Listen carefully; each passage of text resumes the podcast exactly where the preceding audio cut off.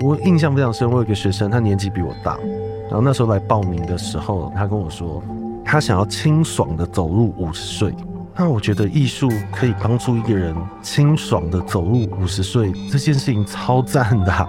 艺术圈有很多思考都走在很前面了，嗯、但是民间一直没有跟上。嗯，它会导致艺术圈自己像是一个没有根的浮萍，嗯，飘来飘去，然后最后就流走，不停的消费，不停的生产，生产新的年轻人，生产新的展览，对艺术充满了怨恨。典藏 Art Touch Art Beans 艺术环境音。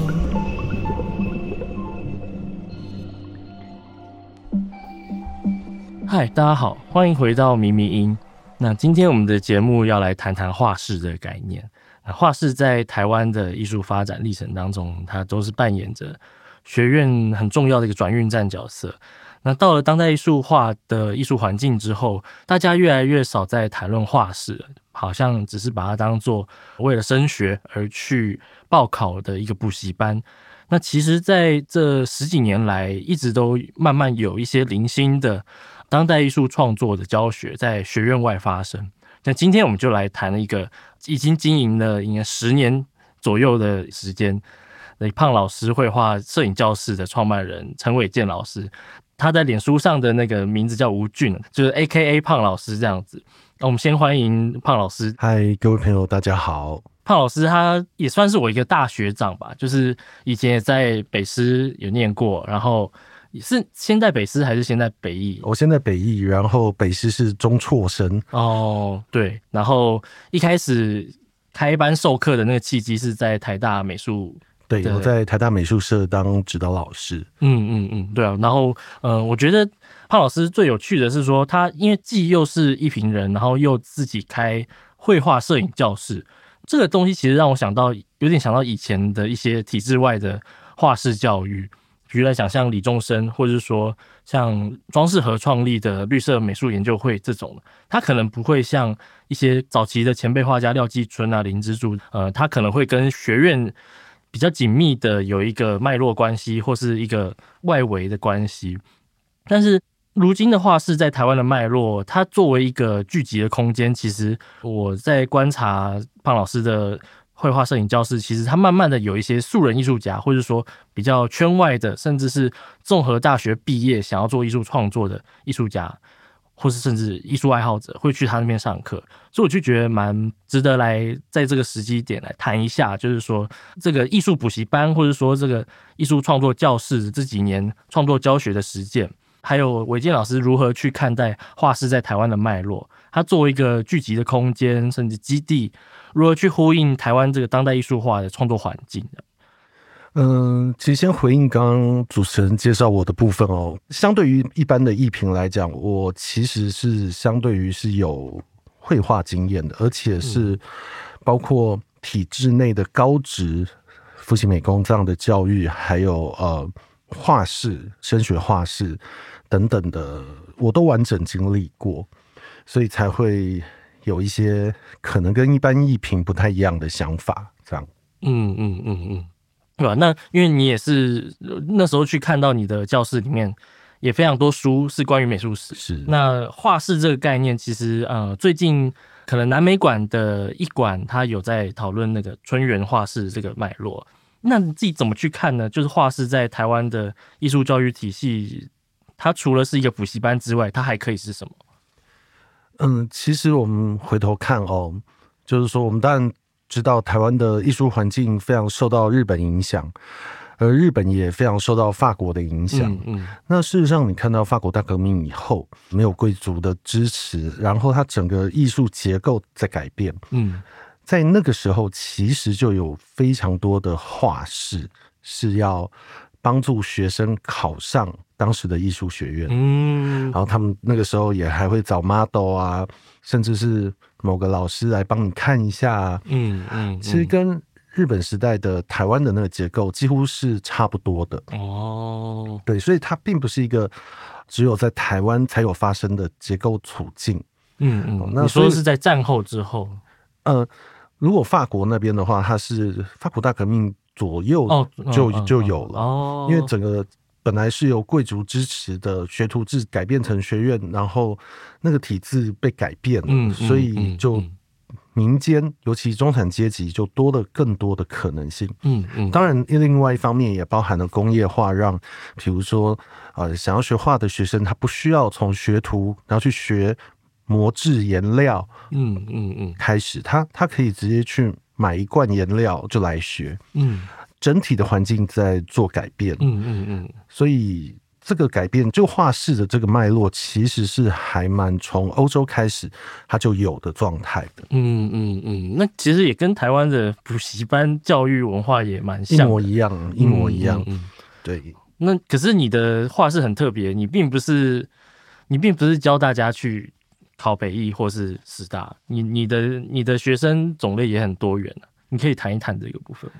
嗯，其实我自己在升学画室教了二十几年。哦，真的吗？在你说什么书差或是？呃，我在东河教艺术史，对，更早之前，反正就是你知道家境清寒嘛，对，所以大学的时候就开始在外面教。嗯嗯嗯。那拉回来讲，我现在自己开的这个，它就完全不同于那种升学画室。嗯嗯嗯。我现在开的这个工作室，好，他的学生大概有，我自己统计，他的平均年龄大概在二十八岁至三十六岁，嗯，然后女性占八成，男性占两成，这么。这么多女性，嗯、对，哦，男性两成里面还包含了 gay 啊什么的，所以你可以看到。纯直男的社会压力很大，他们很难在这个时候选择一个对他工作没有直接帮助的下班后的活动。嗯嗯嗯嗯。那刚刚晨曦提到，就是说学生的种类。嗯嗯。我自己这边的种类比较特别哦，我觉得总共大概我们粗估大概可以分成三类，比如说第一类是公教人员，哦，也就是说他们的。收入是稳定的，嗯嗯，职涯也是稳定的，嗯，然后可能因为太稳定了，嗯，所以到一个年纪之后呢，他们就开始想要追求以前没有追求过的艺术，嗯嗯，这里面包含有比如说法院的推事哦，或者是大学教授，嗯，比如说呃有某大学的物理系系主任。哲学系副教授，嗯嗯，建筑系教授，嗯，都有。他们可能都对艺术非常好奇，但是没有机会真的去做。他们有自己结构知识的能力，但是他们很清楚那个方法学是他们原来领域的，跟艺术完全没有关系。所以他们会想要来，他们自己能够做判断，嗯，什么是他们要的，嗯嗯。好，所以公教人员是一大块，嗯嗯。那第二个部分呢，就是刚毕业没多久的学生，嗯嗯，好，他们可能太会读书，导致没有机会学艺术。就是你如果不小心考上台大，你家里大概不可能放你去读美术系的，对啊，你你你好好的考到了一个台大，我我有一个学生是一个女生，她就考到了台大机械系，嗯，那不可能放你去读美术系的，嗯，对啊。好像这种的很多啊，那被家里逼着读毕业了，然后终究可能也开始工作，然后不甘心，或者他甚至就不想去找工作，他大学毕业他就呃在艺术圈找一个类似呃行政还是什么的工作，他这太辛苦了吧？但是很多啊很多啊，然后他们发现。做行政好像不是真的能碰到艺术，因为他真的就是做行政。嗯嗯嗯。于是他们就还是会想要来学来做。嗯嗯。好，因为到艺术圈多少有一些接触，知道呃当代跟现代不太一样啊等等，他们就就会来。那第三个部分呢，我觉得是比较特别的，我以前没想到过的哦。呃，是助人工作者。什么意思？助人工作者指的是，比如说医生，嗯，咨商师，哦，社工。嗯，像我现在周三这一班，十个学生有四个是社工哦，对，然后我几乎每一届每一班都有一个以上的助人工作者。嗯，那我这几十年来我观察，为什么会有这种状态呢？因为助人工作者呢，他们对自己的状态比较有警觉心，嗯，就他们受的训练是一个帮助人的工作嘛，他们会理解人的状态还有自己的状态，嗯，那在这种状态下，他们会意识到自己可能长期在付出的情况下，他还不到生病，因为生病要去看医生，可他还不到生病啊，他知道自己处于一种亚健康状态，嗯嗯，那就要做一些心灵保健，嗯嗯，所以他们就会觉得想要做创作，符合他们对让自己心灵、让自己心里的话可以说出口，嗯嗯嗯，那当然他们就。会接触非常多相关的协助啊，最后可能就会找到我这里来。嗯、那这一群人我觉得非常特别，因为我们在教创作的时候，其实常常遇到一个问题是，师生之间对创作的界限要怎么面对？嗯，但是我发现这些，比如说社工背景的同学们，他们在界限这件事情上受过良好的训练，有很好的意识。经过提醒，怎么说？你可以举例嘛？因为这个界限其实还蛮……呃，比如说很多学生，其实台湾的学生大部分在我们第一个学期的时候，我呃我的课分五个学期，总共要上一年三个月嘛。嗯嗯。嗯，那在前两个学期，我们大概常常会遇到很多学生会有一个问题是，他不晓得怎么上下去。那很像我们当年考上北艺的时候的状态，因为我们当年是高中生嘛，所有东西都有课本，有标准答案。对，你上了北艺大，你上了美术系，你还在跟老师要一个标准答案，问老师艺术是什么，艺术史是什么，艺评是什么，老师都不会理你啊。嗯哼，他会说施主这个问题得问你自己啊。嗯，对啊，所以我的学生他们背景可能是社会科学什么各式各样的背景，他们也非常习惯。老师，你告诉我艺术是什么？嗯，艺术是 A，艺术是 B，然后我来做符合 A、符合 B 的东西。但是我们必须画出界限，我只能告诉你，不是这个状态。那你自己要怎么往前走？老师是一个教练，是一个协助你的人。那这里面当然就会要拉出我们之间的界限。嗯，那社工比较能够理解这个界限的意义。你说创作的界限吗？就是说，师生之间对于创作的界限，嗯、我不能帮你做决定。嗯嗯，我们可以讨论。嗯，对，这个我觉得是蛮特别的。但嗯，有些人可能会把它误认为是一种艺术治疗，但其实它不是嘛，对不对？呃，根据中华民国的法律，治疗只有医生可以做。嗯嗯嗯，所以我们完全不是艺术治疗。嗯嗯，呃，之前有一次，呃，我被。社工工会邀请去跟刘小春老师一个座谈，我们就讨论到这一点。其实这是完全不一样的东西。嗯嗯，呃，不管从治疗或从艺术的角度来看，它都完全不同。所以它不是一个可以直接这样运用的事情。尤其我自己身为带领者，我要更注意这件事。嗯嗯，当然我不否认，有可能任何一个人都有可能在创作里。觉得自己被疗愈，觉得自己被帮助，但是那不是我带给你的，那是创作者自己在创作里得到的东西，那跟我没有关系。嗯，嗯，我就刚刚提到另外一个地方是，我蛮好奇你怎么去说服高知识分子，就是公教人员，可能那些教授，他们可能知识量可能都比我们高，那你这个时候怎么去说服他？哎。你觉得艺术是什么，或者说怎么去跟他讲，他这个东西为什么不是艺术？为什么这个是这样子？对我来讲，我们不是要教创作是什么，但是呢，没有人是一张白纸。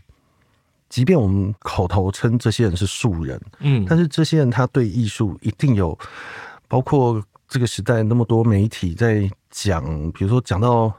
呃，反骨就会想到戈尔多这种烂梗，嗯、对，这背后都其实有很多艺术没有被凸显出来，它隐藏着的某些理论、某些艺术史的价值观。嗯，那我们其实是在除魅，我们在去除这些迷魅。嗯嗯嗯，在去除这些迷魅的同时，魅是鬼魅的魅。对，嗯嗯，在除魅的这个过程，同时还要让。我们不是要把这个东西知识化，而是除魅的同时，把这个空间留给创作者自己。人都需要一些暧昧的空间，让自己有空间去想、去做。嗯，嗯。可是这空间不能被艺术给异化。而是要把这个空间回到人自己身上。嗯嗯嗯，对，所以这个的确是教创作最难的部分。所以可能他，我们首先离心的是，你教的是创作，而不是教的是艺术，可以这样子分吗？或者这样讲好了哦，某个程度我们会在谈艺术的时候，有的时候会跟艺术圈分的没有那么清楚。嗯嗯。尤其比如说，有时候我们会谈艺术的社会定义论，嗯，所以它很显然会结合在一起，嗯。但是我的学生他们不是这个圈子的人啊，嗯，他们的收入什么都跟这个圈子无关。他们也他们做这些创作也不是为了要某有朝一日去画廊或者美术馆展览这样子。对啊，所以如果从艺术的社会定义论这个角度来讲的话。那的确，我们先搁置这个，因为对他们来讲没有必要性，他们不需要获得艺术圈的认可。嗯嗯嗯嗯嗯，他们自己觉得，因为全班八个人、十个人一起上课嘛，他也不会是一个我自己说了爽的状态而已。他会在交作业的时候获得旁边同学的回应啊。嗯，如果他发现，哎，同学们都听得懂，OK，他讲的就很准确嘛。那如果他做出来的东西同学们看不懂，那这个就是老师来协助。老师的协助，他当然就会有一些知识背景、知识脉络，帮助老师做判断。哎、嗯，为什么这个不准？你是不是在媒材或现成物的概念上有些混淆，还是什么什么的？嗯嗯嗯、那这个就是我们要除魅的部分。嗯嗯嗯，对呀、啊。那因为你的教室还是有那个。绘画、摄影教室，就是，但是创作者都是做绘画跟摄影吗？还是？哎、欸，其实不是啊。好，我对我最近有点想要改名字，因为 你想改什么？就因为十年前刚开始做的时候，其实是非常没有信心的。嗯，就觉得大家不晓得我们在干嘛。呃，我指的大家只是一般社会大众啦，所以我们就觉得，我们就取个绘画、摄影的教室，让大家好像觉得比较亲近，但是。其实做什么媒材对我们来讲不重要。嗯嗯。那一开始选择用摄影做入门，主要是我觉得摄影是这个时代最民主的一个美材。嗯嗯。每一个人除了看以外，几乎是每个人都做过的一个一个美材。嗯嗯。大家看很多绘画，但是可能都没有画过啊。嗯嗯。所以这个是我们一开始的想法。但是过十年之后，我发现，哎，好像。大家慢慢知道，当代艺术跟传统的艺术不太一样，即便它不能定义，但它渐渐稍微可以理解，这是一个不一样的东西。所以经过十年，我我的策略好像也要改了。然后，所以这个十年其实普遍对艺术的认知有有变化，这样子你觉得？呃，至少我自己比较有信心了。嗯嗯，大环境我不敢讲，嗯嗯，那至少我自己好像比较有信心，敢讲我们。在做当代艺术，嗯，因为其实你的教室里面还是有一些呃，我们可能听得过名字的创作者或艺术家、摄影师，像最近跟阮喜聊到他，他也有在里面嘛。还有还有哪些？我觉得蛮有趣的，他居然去去你那边学画画，因为因为我不大想要用有名的学生当招牌，对对对，没有没有。但是我们可以先聊一下，因为还是我想知道一下大概那个状况，因为不是每个都是。呃，对啊，因为我其实很不喜欢搜这种艺术圈的的人啊。嗯嗯嗯，对，因为他们做的好，人家也不会觉得我教的好啊，会觉得他们本来就艺术家。呵呵呵，那为什么他他为什么会想去你那边？你有跟他聊过吗？有啊，就有一次我们在喝酒啊，嗯，然后就聊天聊一聊，我就觉得，哎、欸，那你要不要来学画？嗯，就就这样。对啊，那那个谁之前那个。反正都有啦，大家比如说，你看现在有很多那种非美术系毕业，嗯，那他可能去 Goldsmith 学一个创作硕士回来，对，那他的创作媒材可能也不是绘画，嗯，那他做个五年十年，他还是想画画。哦，但是他不可能去一般画室学，因为他知道那个东西就不是他要。教技巧而已，对。他也没有什么地方可以去嘛，那就找到我这里来啊。嗯嗯，但是他太忙了，他也学不下去。反而是非相关科系的，他真的抱持着某种梦想，他他想要好好的做好这件事。哦，这对他来讲就很有吸引力啊。嗯嗯嗯嗯嗯。好，我们回题了。还另外还有庄约翰啊，庄约翰最近也是。是啊，是啊，是啊，庄约翰就是他自己来找我的哦，因为他本来本来还有去另外一个综艺庭那边，对对对对对。台湾大概就我跟他在教比较当代的创作，嗯嗯嗯嗯，但是我们的进路不太一样。你你你觉得你自己的进路是？我自己的进入比较就是回到创作本身，可以举例来讲嘛？因为你其实你接触到的学生族群其实非常不一样，就是甚至有新住民，然后甚至有原住民。还有一像你刚刚说的社工啊，这些的，其实你觉得族群文化不同会反映出来的这个差异吗？嗯，其实对我来讲还好，嗯，对我来讲还好，我不太觉得他们身份上的认同会有作品上的差别，嗯，这一点是还好。但是我觉得，如果跟艺术圈来比的话，有一个东西会很明确的，就是说，对他们来讲，这些不是议题。哦，这些是他们生命的故事啊！嗯嗯嗯，嗯，他不是现在流行什么议题，然后我去做，没有，他在谈他自己的故事。嗯，谈他自己的故事，他就有很多的选择，他要讲到什么程度，他要怎么讲，而那些选择，他都是个人。生命政治的选择，嗯嗯，那些其实就都非常精彩了，嗯嗯，他愿意在这里用什么身份讲？比如说，嗯、呃，像我一个学生，他是中部某机械厂的档哎，嗯，那你可以想象机械厂的那一种直男工作氛围，男性荷尔蒙都是爆炸的地方，嗯，但是他是个 gay，嗯嗯，他。不可能在他的工厂里出柜。嗯，如果他是好人请来，他还可以怪老板。但今天他就是当哎，嗯，他没有人可以怪。嗯，怎么办？他很闷呢。他有钱呢、啊，他常请假，就是说老师我要去墨西哥开会，因为他在墨西哥有工厂，你知道，就是那种非常有钱的人。可是他还是很闷，他无法出柜。所以他来上课，他做创作其实就是想透过创作来出柜，但在这个出柜里面，他就可以拿捏他要讲到什么程度。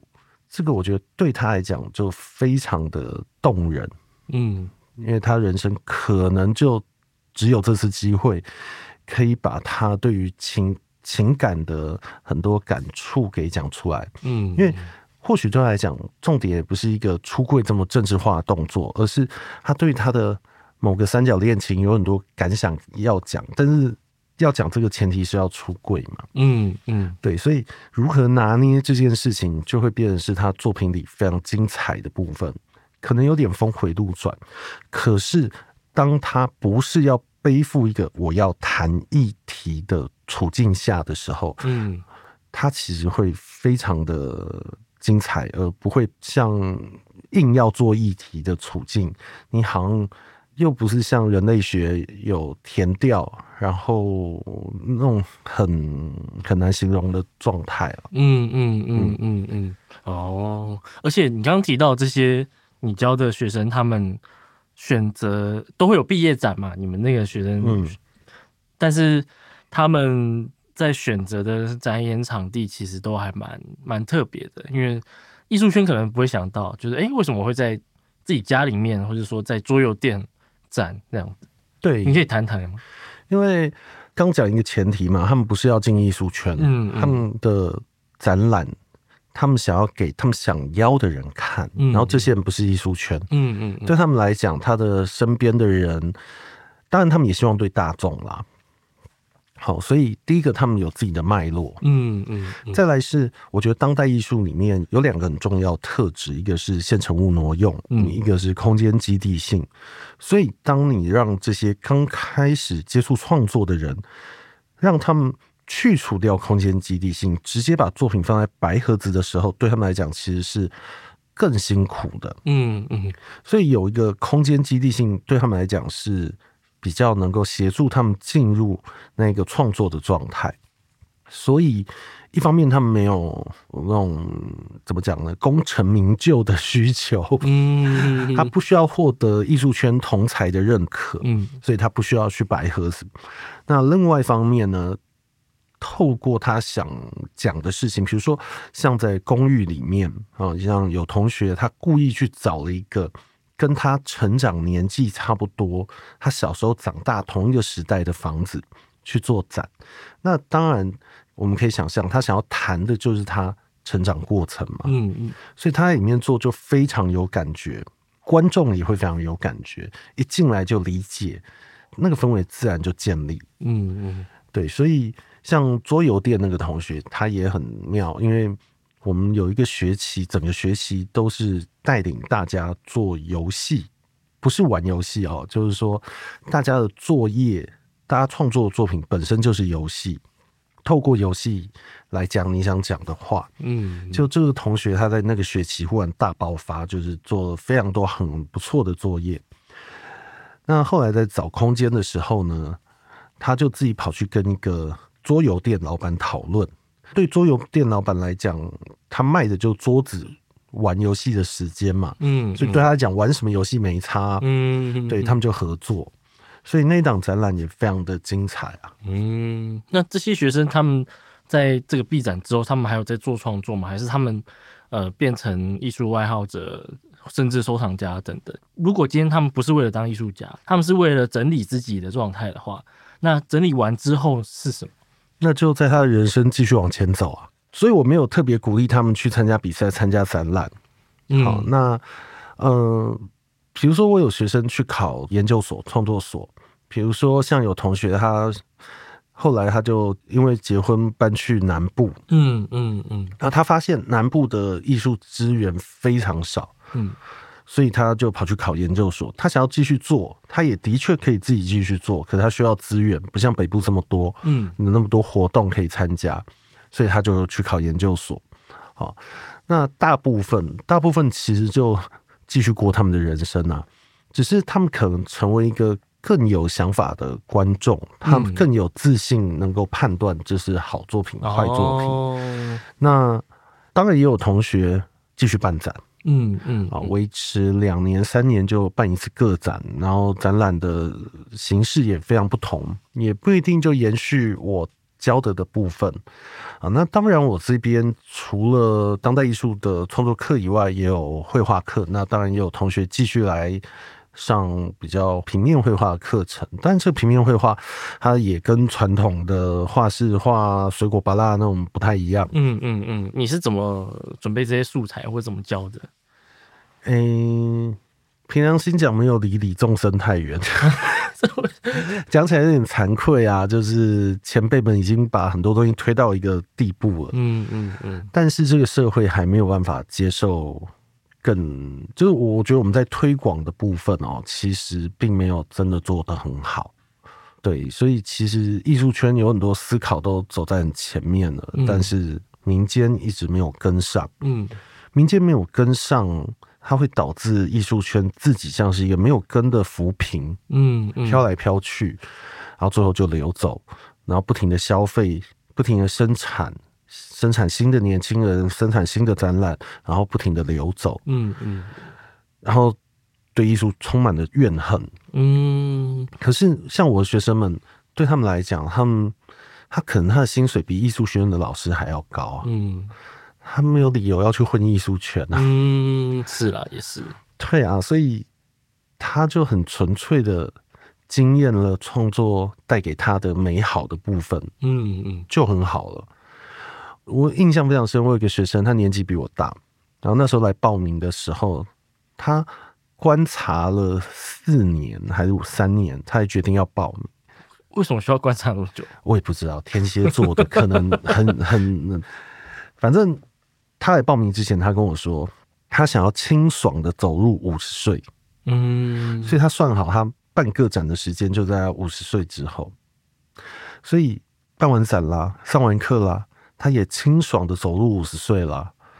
那我觉得艺术可以帮助一个人清爽的走入五十岁，这件事情超赞的啊。嗯嗯，艺术圈有多少人能够清爽的走入五十岁？我都超羡慕的，嗯，对，我还没有五十岁，不要再叫我阿贝了。好，哦，原来是这样。那，嗯，我觉得接下来想问一个比较跳一点的题目，就是说，呃，因为你，我觉得你这个教室其实有一点。呃，艺普艺术普及化或者艺术推广的这个性质，然后它当然跟呃学院的那种呃，当然学院里面还是有什么推广中心嘛，但是好像又又有点不太一样。你也最近也跟一些像未命名他们嗯这种这样的一个集合有一些交集，好像。在本来我们以为很断裂的大众跟当代艺术中间，好像慢慢出现一些灰阶，就是说一些比较圈外的，或者是说比较外围的创作者。那些创作者可能不一定是做那种学院价值的当代艺术创作，他可能有跟其他的不同文化有可能有对话的那些比较素人的或者比较外围的创作。你自己观察，在你作画教育这个脉络里面。你在观察他这个状态是从大概什么时候开始有活络的迹象？因为我记得，如果是十年前的话，其实还蛮难想象说艺术学院跟大众之间的那个连接会是什么。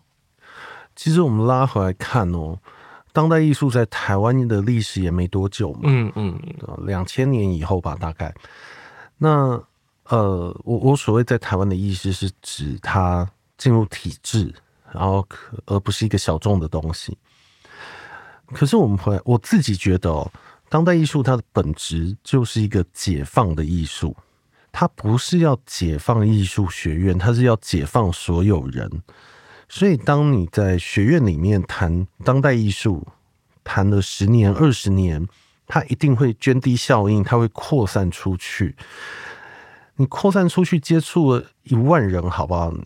总有一个人，他真的 catch 到这个，他真的被解放，嗯，然后他们来做，但这里面可能有非常多知识上的误会，呃，或者是把它当做信仰一样迷昧的存在都有可能，但是不重要啊，它慢慢的会累积。然后慢慢的就会开始有些人来找，比如说像你讲的艺术公公主约翰，他就是一个自己开始寻找的人，那他就逐渐慢慢理解被解放的部分，嗯，甚至他现在已经反过来影响了艺术圈了，因为他们弄艺术宫，嗯嗯，然后这个暑假办了一百多场活动，嗯，那我就看到超多艺术圈人都去啊，嗯嗯，对啊，那这个是我觉得对我来讲，他是。当代艺术的本质带来的，因为当代艺术的本质就是解放，一定会这样。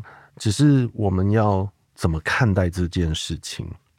这件事情跟学院的关系是什么？我不觉得是对立的，我也不觉得是断裂的，而是学院能不能在这里成为一个学院它原来就该有的功能？嗯嗯，你觉得它原来有的功能是什么？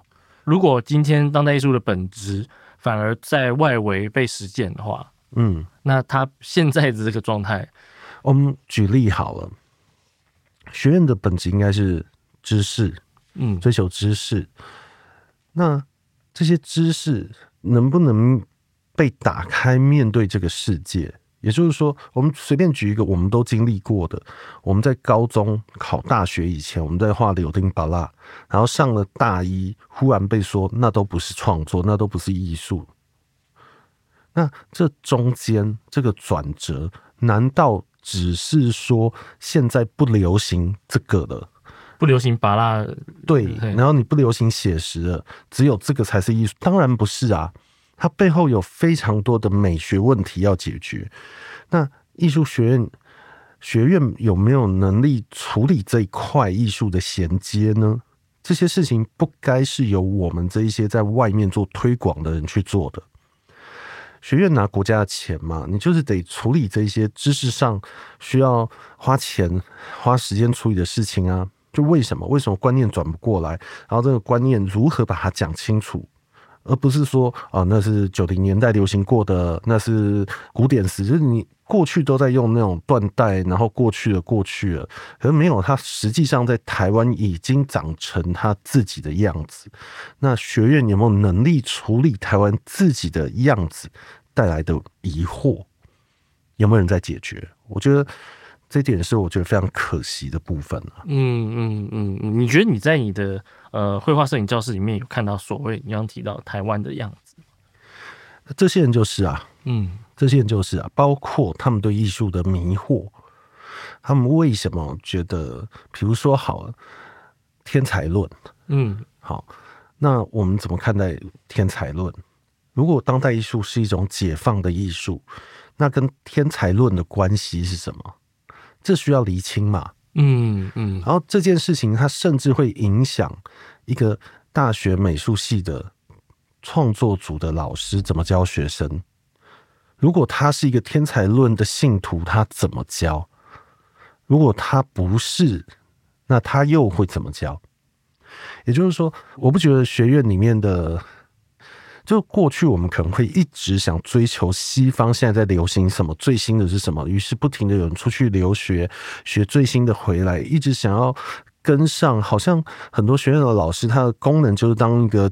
进出口贸易商，嗯哼哼，进口他还没有出口，嗯哼，对，然后一直进口新的，可是这些东西来到台湾之后，它难道没有落地吗？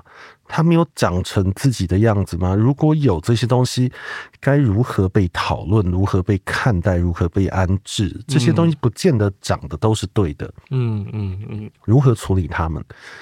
我们作为在外面做推广的学院毕业生。我们需要的其实是学院给我们这些资源。说实在话，学院自己做教育推广一定没有我们强。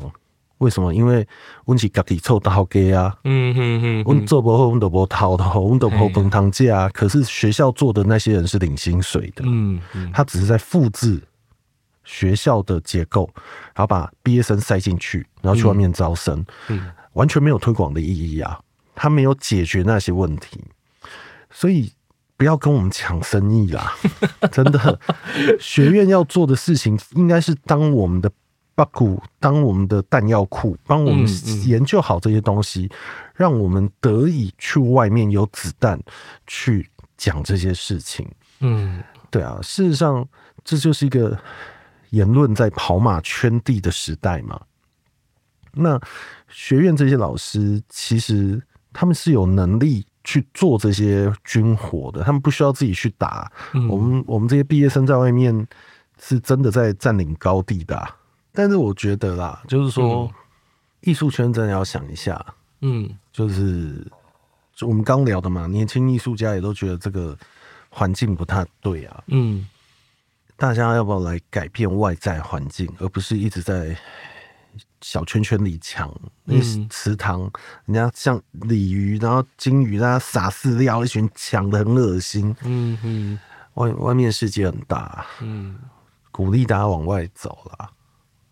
对，嗯，那来讲另外一个问题，嗯，为什么这么多毕业生只有我出来教当代艺术？哎，对啊，为什么？有没有可能是今天我们美术系的毕业生？不敢说自己知道当代艺术是什么，嗯，也就是说，我们的学生进来了，被学校教了四年，做的毕业展，出去外面拿比赛，但是他不敢说他知道当代艺术是什么，然后也很有良心，所以不敢教当代艺术。其实我也知道有一些年轻的艺术家现在是在画室，对啊，教，我就觉得这这个蛮有趣的。对啊，为什么大家不敢想？因为其实。你知道，从数据上来看哦，嗯嗯，台湾一年学艺术的有十万人左右，嗯嗯，我指的十万人是教育部统计，嗯，在我这种学生不算哦，在教育部认可的学校里面有十万，里面有七万是学设计的，嗯，然后大概三万就是美术、音乐、戏剧和这些，嗯嗯。那你说学设计的这七万真的都很热爱设计吗？我觉得不见得。嗯，我们知道有很多人，他们当年其实是想学创作，嗯，但是可能因为家里还是怎么样，他知道他得学设计，他才有饭吃，于是跑去学设计。是，那这些人想不想学创作？想啊！他们现在可能在做设计，然后开设计公司，然后有一定的收入，生活很稳定。但他们还是想要做创作，嗯，他们知道他们手上在做的事情是为了老板、为了业主做的嘛。这些人就有七万人，每年都有七万人。你光教这些人做创作就够了，你都不要像我一样去外面接触什么社工什么，没有，你就光找这种人来教创作，你都活得下去。嗯哼，对啊，我不晓得大家为什么这么被驯化。嗯，其实我们要的不多诶、欸，那个状态有点像教会，你知道吗？就是十一奉献嘛。嗯，如果有十个人愿意拿十分之一的收入给你，你就活下来了。嗯，那如果有三十个人愿意拿三十分之一的收入给你，你也活下来了。三十个人啊，我们刚刚讲有七万人，在七万人当中，你找三十个人。没有那么困难呐、啊，嗯，没有那么不可能。他的确有点难，嗯，对，但是没有那么不可能啊。对啊，你你都可以撑十年过去。对啊，你一年大概教多少学生呢、啊？二十几个，所以对很穷的状态，嗯，但是还是继续做下去。在台北就是赚的钱都在养房东啦。哦，对啊，也是。好啊，最后回到这个画室到嗯、呃、你的绘画摄影教室的这个脉络，我觉得可能回到第一题，刚刚我们谈到这么多，但是我觉得还是想回到第一题作为一个结尾，就是嗯、呃，你觉得画室它在现在的当代教育体系，它可以是什么？那它跟这个所谓的当代艺术体制或当代艺术环境之间的这个关系可以是什么？嗯，这个这这个真的是大哉问哦。我我自己也在画室教了二十几年嘛，那跑过很多不同的画室，教过不同的科目。那你当然知道，有一些画室它真的就很没良心，就是对他就是想尽办法让学生考高分，他也不在乎学生学的好不好，对不对？考得好最重要。有这种的，那也有很有良心的，他希望学生考得好以外，他需要希望学生学的。观念是正确的，嗯嗯，然后对于日后学生继续做创作是有帮助的。有没有这种话是？一样有啊。学生是有判断能力的，而且我我觉得我们要对我们的体制有点信心。也就是说，这一种对学生好、帮学生想的画室，教出来的学生的确考上北艺的几率高一点哦。因为你要的就是这种能够自己做判断、你对艺术的想法的嘛。所以，到底我们现在要怎么看画室？即便我们光是谈升学画室，我们在升学体制上、升学考试上已经做了那么多的检讨跟改变，显然现在的升学画室也不是光靠一套公式就活下来。嗯，他们必须真的得碰触到绘画是什么这个议题，对吧？要不然，我们那些升学考试的改革。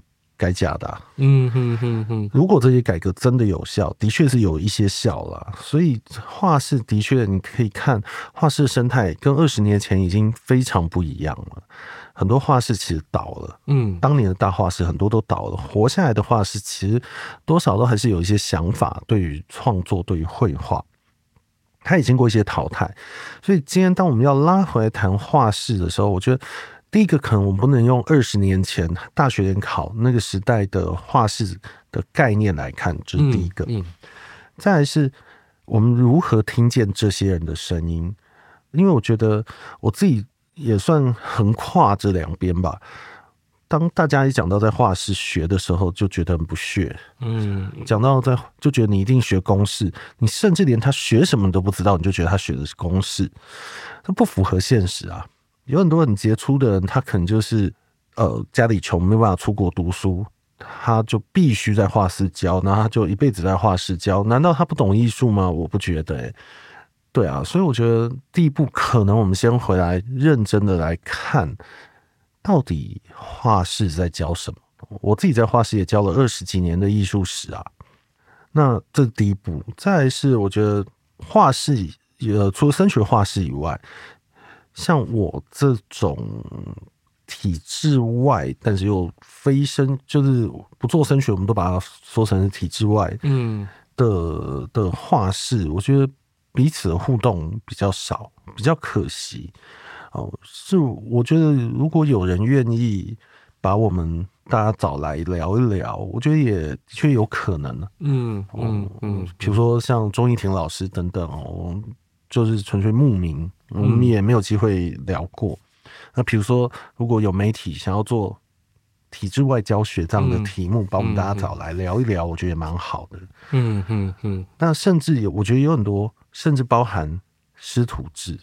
嗯，比如说拉黑子在花莲、嗯、花东，嗯，他不是画室，可是他的确教了很多的学生，然后这些学生也逐渐慢慢成为艺术家。他有他在，我们不要讲拉黑子他艺术上的成就哦，我们光讲他在艺术创作教育上的成就，那都很厉害了。嗯嗯，那这个也没很少被谈到嘛。哦，像这一些我觉得其实都是可以逐步来讨论的。